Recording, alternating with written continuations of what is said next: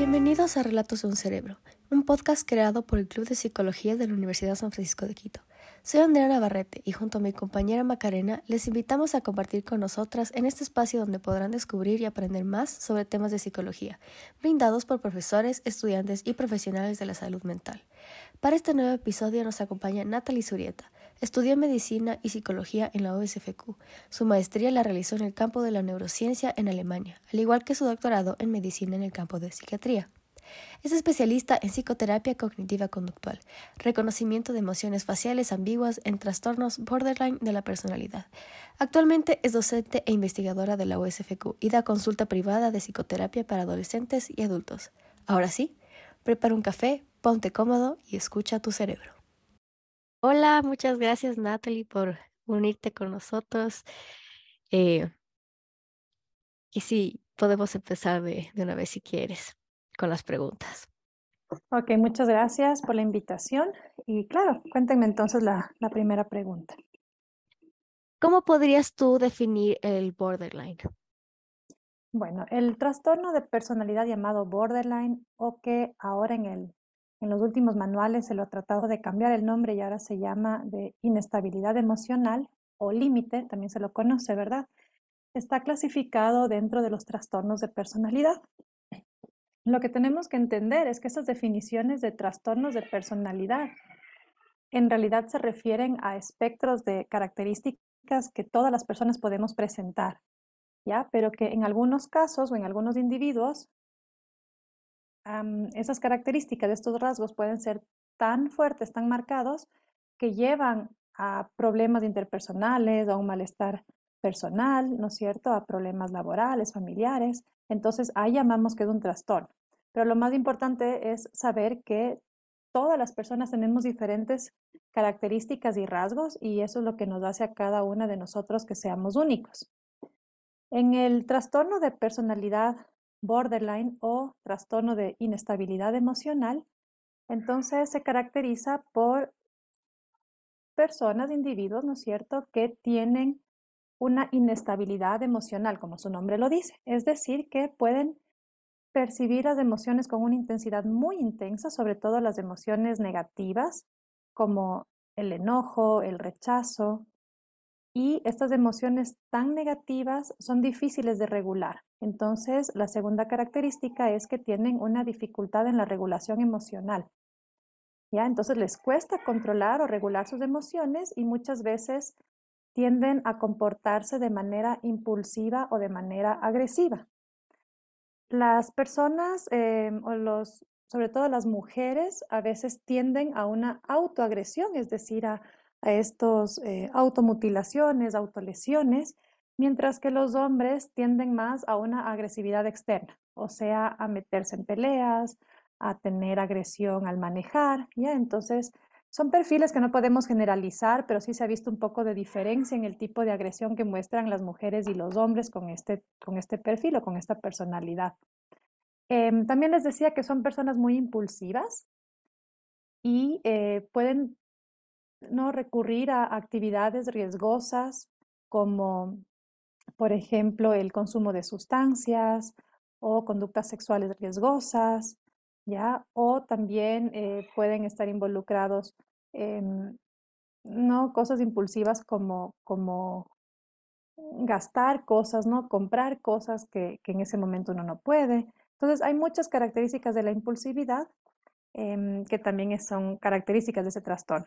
Tiene otras características también que se refieren a la identidad, ya que también es importante entender porque eh, la identidad de uno mismo, ¿no es cierto? O sea, cómo uno se percibe a uno mismo, en este tipo de personas puede ser muy inestable. O sea, unos días te percibes con, de alguna manera, ¿no es cierto?, con más amor propio y otros días, en cambio, te percibes como que eres, eh, ¿no?, la peor persona del mundo. Entonces, la identidad puede, o esta percepción de identidad puede variar, igual que la percepción de los planes o de los proyectos o de las creencias, de las preferencias, eh, pueden variar mucho. Y por eso les decía que hay que pensar en que todos pueden tener ciertos rasgos y algunos se sienten identificados con una cosa u otra, pero es la combinación de todos estos rasgos y en una magnitud que ya viene a ser disfuncional, lo que le convierte en un trastorno. ¿ya? Entonces, em, es, esta como sumatoria de, todas estas cosas. Entonces, eso creo como características principales de, este, de ese trastorno de personalidad. Teniendo en cuenta toda esta información, ¿cuál dirías tú que es la relación principal del borderline con el consumo de sustancias? Porque creo que mencionaste algo por ahí.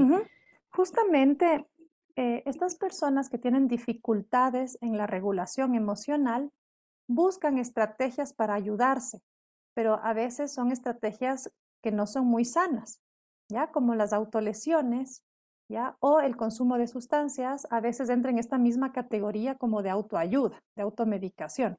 O sea, para intentar regular sus emociones o aliviar el sufrimiento que tienen, entonces recurren o a las autolesiones o al consumo de sustancias o a veces también los trastornos alimentarios pueden ser un reflejo de esto, ¿no? Las comilonas, los atracones, eh, pueden ser también un reflejo de, de este problema de, regulación emocional. Entonces, el consumo de sustancias muchas veces cumple esta función, o sea, cumple la función de eh, ayudar a aliviar de cierta forma el sufrimiento. Pero como se suma también el tema de la impulsividad, entonces ahí también vemos que hay un tema de control de impulsos, ¿no? Que también puede llevarles a las adicciones. Entonces tienen mayor riesgo de tener adicciones o, son dos diagnósticos que pueden estar presentes en una misma persona. ¿Y qué impacto crees que todo esto tiene en las relaciones afectivas, amorosas, de amistades? Justamente las relaciones, como tú dices, eh, afectivas, sean de amistad o sean románticas, se van a caracterizar como en un esquema de, de montaña rusa, ¿ya? O sea, son relaciones que son muy variables, que van de altos a bajos extremos justamente por esta inestabilidad emocional que tienen, esta dificultad para regular sus emociones, se les dificulta también la interacción social. Em, aquí se puede, se puede mencionar algunas cosas, pero algunos factores importantes en las relaciones sociales es las cogniciones, ¿no es cierto? Cómo nosotros percibimos al mundo, nos percibimos a nosotros mismos, cómo interpretamos los acontecimientos, y en este, en este factor, ¿no es cierto?, de cognición, pueden entrar formas de pensar eh, blanco y negro, que es algo característico de esta población.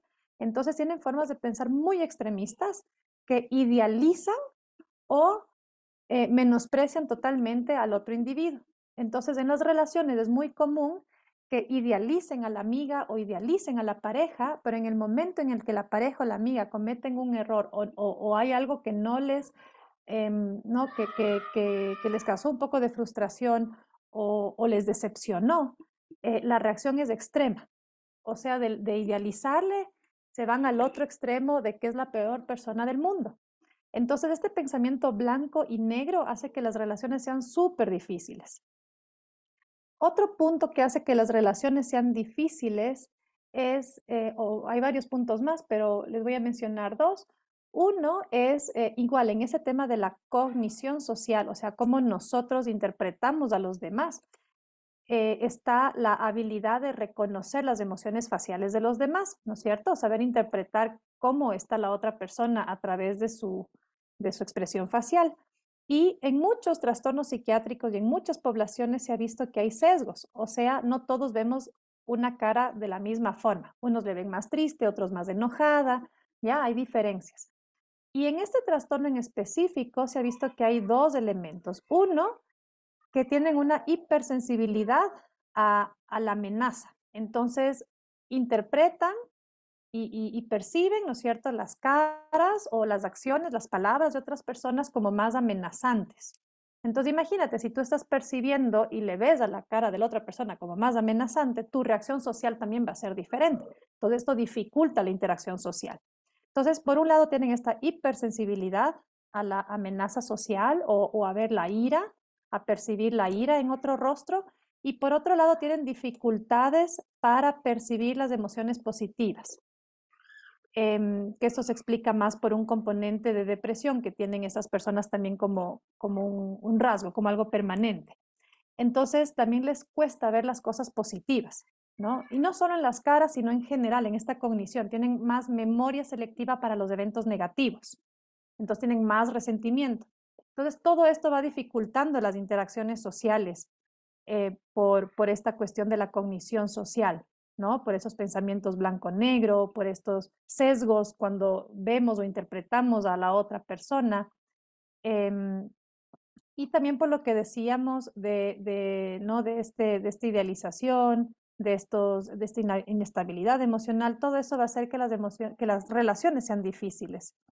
Y además también tienen una necesidad psicológica muy, muy, muy fuerte de, vínculo, ¿no? De, también de, de, que no es suficiente, ¿ya? Entonces muchos o el, o el interlocutor, el otro, la otra persona, sea la amiga, el familiar, el terapeuta, se siente muy demandada, ya siente que nunca es suficiente el tiempo que le da, la atención que le da, que la otra persona demanda más y más y más.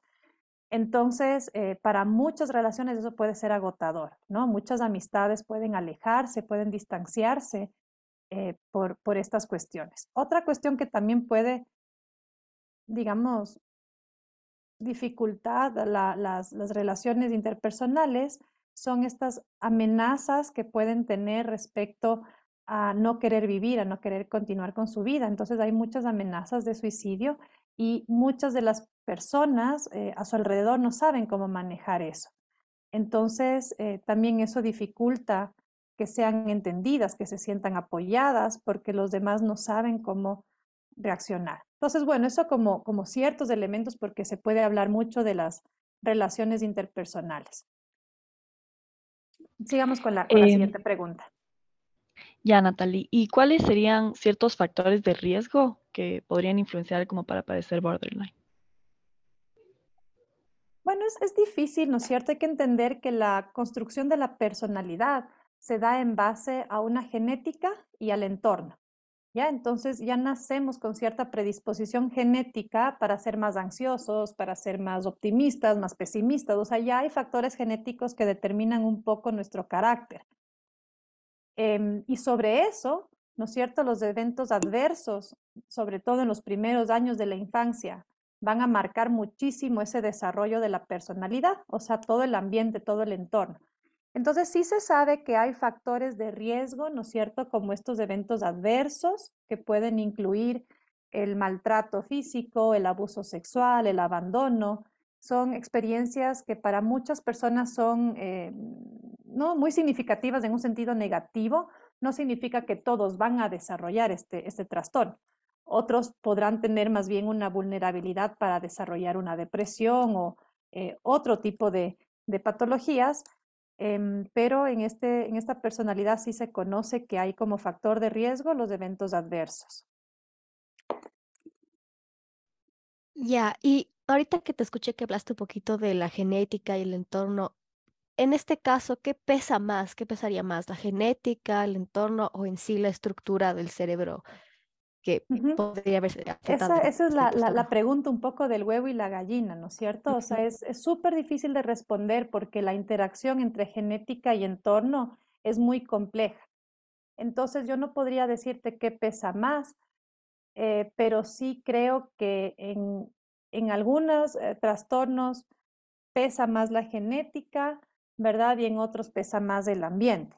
Y en los trastornos de personalidad me atrevería a decir que es un poco más del peso del ambiente que el de la genética, ¿ya? O sea, todas las experiencias que tuviste desde pequeño, cómo aprendiste a concebir el mundo, cómo entendiste que funciona el mundo, si es un lugar seguro o es un lugar hostil, cómo desarrollaste tu autoestima, eh, cómo desarrollaste los vínculos. Entonces, todo eso va, va a ir marcando el desarrollo de la personalidad. Y en cuanto a la estructura del cerebro, tenemos que pensar que que, todo está relacionado. O sea, la genética y el desarrollo embrionario, digamos, del desarrollo físico del, feto y después de la persona, em, va a determinar cómo se desarrollan ciertas estructuras en el cerebro y cómo se desarrollan ciertos circuitos de funcionamiento. ¿ya? O sea, el circuito de, como les decía, de regulación emocional, el circuito implicado en recompensa, el circuito implicado en control de, impulsos, ¿no es cierto? Entonces hay muchas funciones que se van a ir desarrollando en base a estructuras cerebrales. Entonces, aquí es difícil saber si los hallazgos que hay en cuanto a alteraciones eh, estructurales o funcionales, si esa es la causa o la consecuencia, ¿me entienden? Es como un poco difícil eh, poder decir eso, simplemente se sabe que hay una asociación y que hay ciertas cosas que se pueden ver a nivel cerebral que están relacionadas con ese trastorno. Eh, pero al parecer, como les digo, son los, los primeros eventos de la infancia, sumados a una predisposición genética, lo que hace que el cerebro se desarrolle de una forma o de otra. Y en este desarrollo, si tuviste estos eventos adversos, entonces hay ciertas estructuras o ciertas funciones en, circuitos cerebrales que no se van a desarrollar de forma adecuada. ¿ya? Entonces, un poco como el, em, el proceso en este sentido. Muchas gracias, Natalie, qué interesante. Em, y yo te quería preguntar, ¿qué es lo que se toma en cuenta como terapeuta al momento de hacer un diagnóstico de la personalidad eh, de, borderline? El, diagnóstico es un diagnóstico clínico principalmente. Todavía no existen pruebas de imagen o pruebas de laboratorio, ¿no es cierto? U otro tipo de, exámenes específicos para, para diagnosticar eh, este tipo de, trastornos de personalidad, a pesar de, como les digo, hay evidencias, ¿no cierto?, de alteraciones o, o ciertos eh, cambios cerebrales, pero no, no se usan todavía a nivel de diagnóstico. Así que el diagnóstico es clínico. Y eso incluye primero la entrevista al paciente, ¿verdad? Una entrevista que puede ser más o menos estructurada en donde averigua de estas características de personalidad y la afectación a nivel laboral, social, personal, para que tengas una idea de si va por ahí o no. ¿ya? Y luego hay ya diagnósticos más especializados, como pueden ser em, la, entrevista estructurada del DCM, ¿no es cierto? Que tiene preguntas en el eje 2, tiene preguntas específicas para trastornos de personalidad. Luego hay un montón de test de personalidad, pero los más estandarizados o los que más se ajustan ¿no es cierto?, al, DSM5 o ahora al DSM5, ¿no es cierto?, o al, manual también de códigos que es el, el CIE10, ¿verdad? Entonces eh, van a hacer la entrevista estructurada del DSM, el ADP o el IPDE, o sea, hay algunos test de personalidad que se ajustan a estas categorías, que serían los más adecuados, porque otros test em, usan otros constructos, ¿no es cierto? Usan otras categorías y no lo mencionan en esas que conocemos. Entonces, el diagnóstico se puede hacer en base a entrevista, en base a cuestionarios.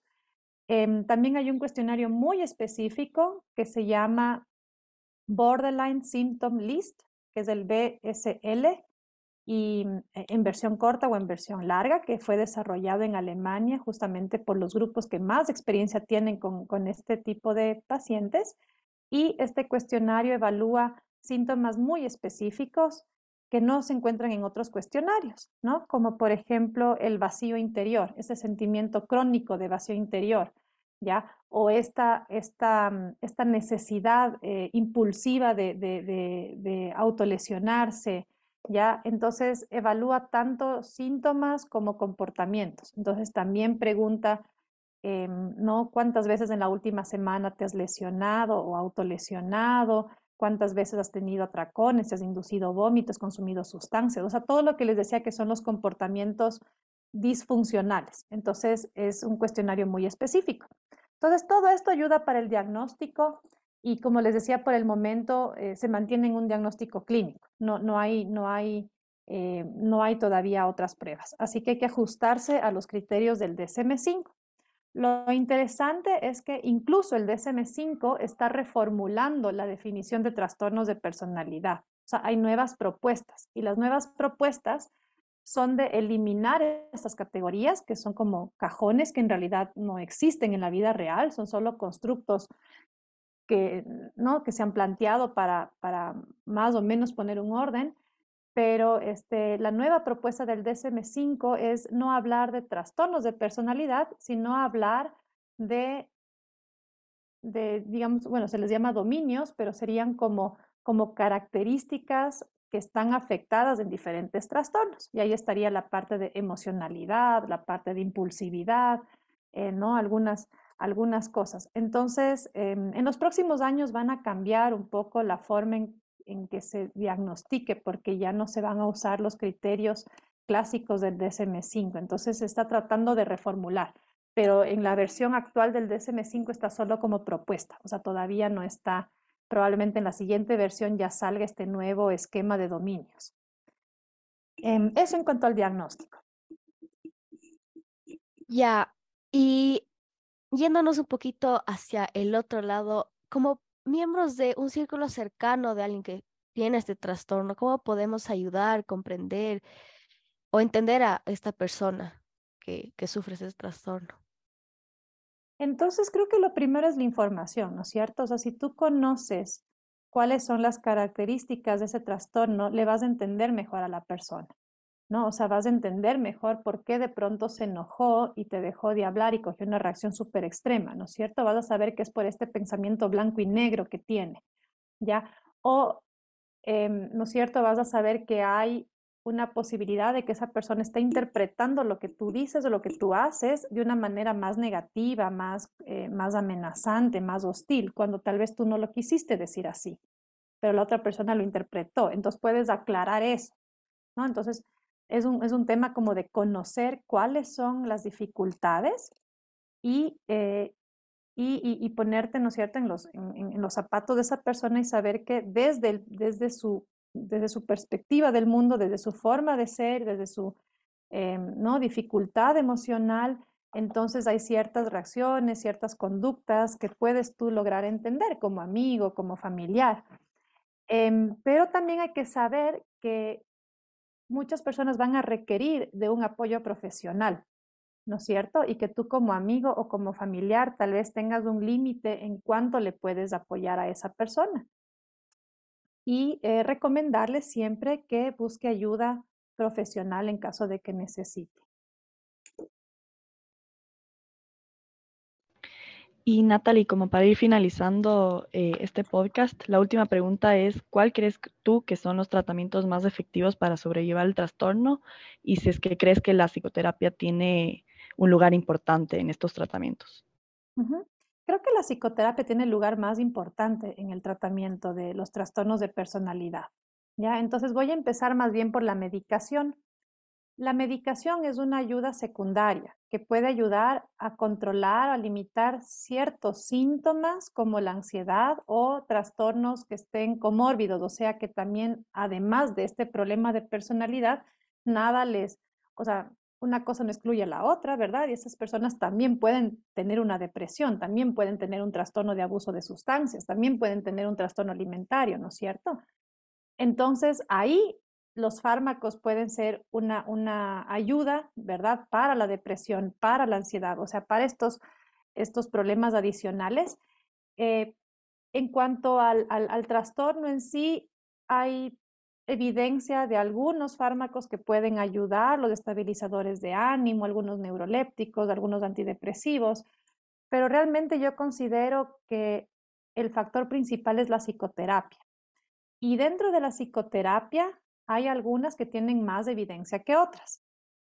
Ya la psicoterapia cognitiva conductual, digamos, ha sido una de las que mejor evidencia ha tenido. Sin embargo, se ha visto limitada en el tratamiento de trastornos de personalidad. Entonces, em, han surgido a partir de, de, estas terapias como la cognitiva conductual, han surgido otras, otros desarrollos como la terapia dialéctica conductual.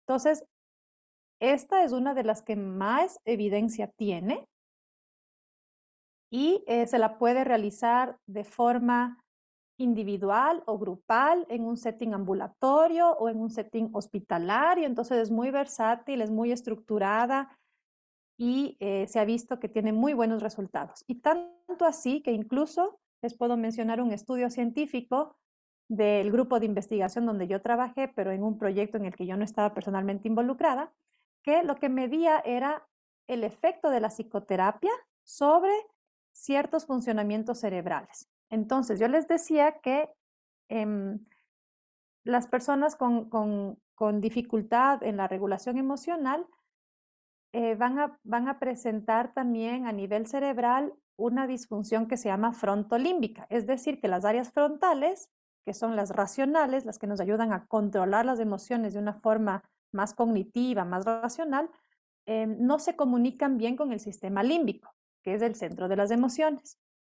Normalmente nosotros estamos regulando nuestras emociones, pero en ese trastorno hay una, hay una disfunción frontolímbica, ¿ya?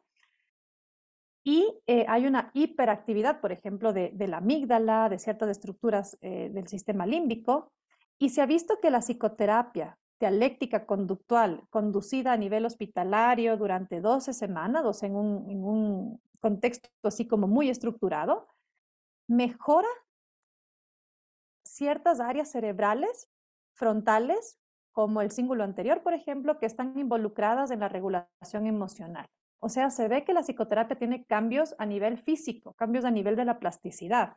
Y es lógico, porque tú en la psicoterapia estás aprendiendo a reestructurar también tus pensamientos, estás entrenando eh, cómo regular tus emociones, ¿ya? Entonces, estos, estos cambios que, produce la psicoterapia no solo se notan a nivel conductual, a nivel personal, sino que también se pueden ver en el cerebro los efectos positivos de la psicoterapia. Entonces creo que es em, la dialéctica conductual una de las que más evidencia tiene. Bueno, Natalie, la verdad, muchísimas gracias por todo lo que has compartido hoy. Ha sido un gusto enorme poder conversar contigo. Todo lo que nos has contado es súper interesante y esperamos poder tenerte pronto en otro episodio del podcast. Ya, muchísimas gracias a ustedes también. Muchas gracias por escuchar este nuevo episodio. Nos vemos la próxima. Para más información sobre el Club de Psicología o si quieres formar parte de esta serie, nos puedes contactar por Instagram o por correo electrónico.